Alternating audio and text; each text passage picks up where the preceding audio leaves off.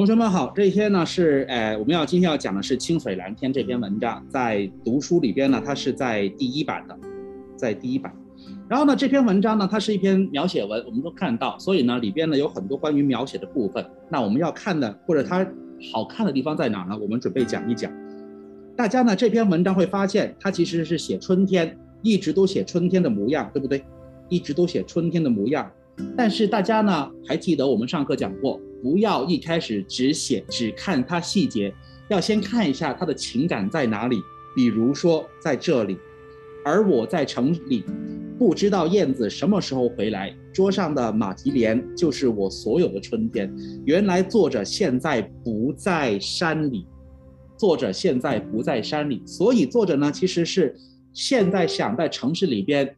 已经不在山里，看不见真实的春天，然后来回想起来对于家乡或者山里的春天的那种思念和想念。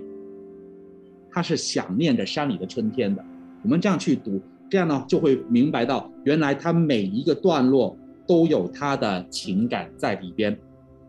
那你会说，陈老师，我如何能够很快看到呢？大家要留意到他第一句怎么写的，春天。是山里人的，大家要仔细读一读这一句。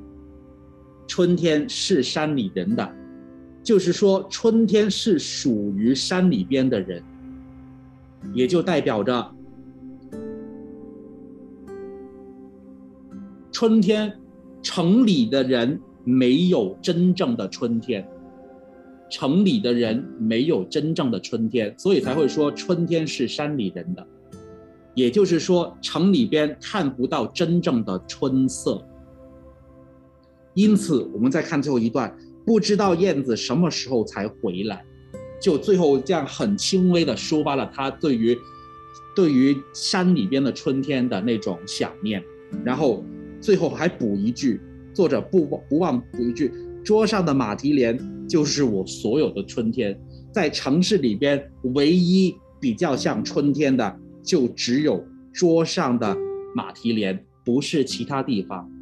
所以这篇描写文呢，它有这样的一个心理的角色的代入，然后才有这篇文章里边中间几个段落对于写景的想念。